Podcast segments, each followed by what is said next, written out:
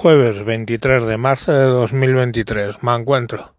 Me encuentro reflexionando sobre las imágenes que se están convirtiendo casi en un meme de las maras del Salvador, los detenidos, por los cuales, pues bueno, se les traslada en calzoncillos de un lado a otro, inclinados, en una aparente mano dura que está siguiendo el gobierno de Nayib Bukele contra las maras.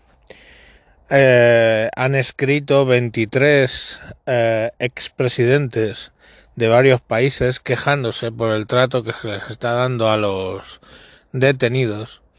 A lo que Bukele dice que básicamente cuando las maras mataban, asesinaban y el Salvador era el país más violento de Centroamérica, no decían nada. Y ahora que, que están teniendo mano dura con estos delincuentes, pues eh, tenemos a los expresidentes, entre ellos Aznar, quejándose del trato que les dan. La realidad es que antes estaban muy orgullosos de ir con sus tatuajes de la Mara 18, de los salvatruchas, extorsionando y matando gente, y ahora esos mismos pues se esconden, se maquillan, se queman los tatuajes para evitar que sean identificados. Parece ser que lo que esté haciendo el señor Nayib Bukele está teniendo éxito hasta el punto que los malandros, la gente mala, la gente de las maras se esconden y tratan de evitar a los medios policiales. ¿Cómo han conseguido eh, que los medios policiales se lo tomen en serio y no caigan en corruptelas, que es lo normal en esa zona del mundo? Pues no lo sé, pero la realidad es que los están deteniendo a razón de miles por día los están procesando, encarcelando y todo para adelante. Ayer, no ayer, ayer sí vi unas declaraciones de Nayib Bukele diciendo que parece ser que le han dicho las maras que van a empezar a hacer atentados indiscriminados a la población en represalia por estas medidas. Y Nayib Bukele, sin alterarse, les dijo, ok, hagan eso y en las cárceles estos detenidos no van a comer. Simplemente. No van a comer. Ahora mismo están empezando a pagar por lo que comen arroz y frijoles porque les ha quitado el pollo porque claro dice Bukele que si su población no puede comer pollo porque no se lo puede permitir todos los días, porque estos que han decidido una vida de delincuencia y de terrorismo les van a estar dando pollo con toda la lógica.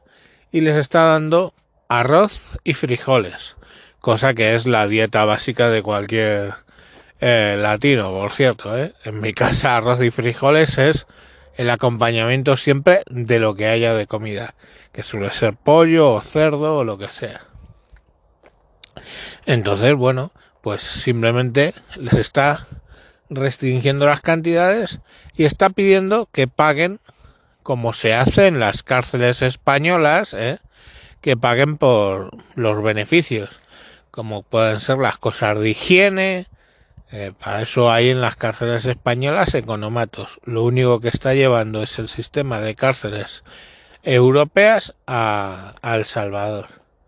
Y bueno, pues se les ve ahí detenidos y los van, los van trasladando a distintas cárceles. Me parece bien y punto.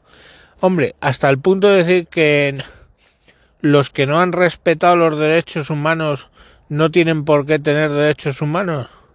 Pues hombre, a lo mejor, ¿no? Antiguamente lo que sí que es cierto es que para funcionar, un, eh, decía un periodista que había llegado al aeropuerto y había cogido un Uber. y le había preguntado que qué tal al conductor del Uber. Y el conductor del Uber le había dicho, pues antiguamente para haberle cogido usted tendría que haber pagado una cantidad a las maras. Ya no las pago. Entonces ese dinero que usted me va a dar directamente va a ir a mi familia. Qué sencilla forma de explicar el problema de las maras en Salvador, donde esas mafias, esos terroristas, hacían la vida de cuadritos a todo el mundo.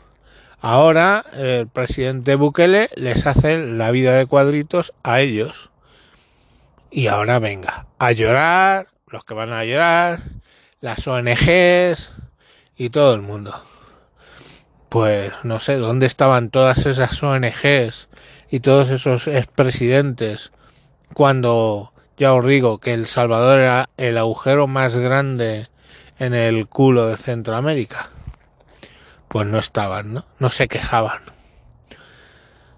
Entonces, bueno, eh, Nayib Bukele no es santo de mi devoción. Eh, creo que se ha equivocado con el tema del Bitcoin.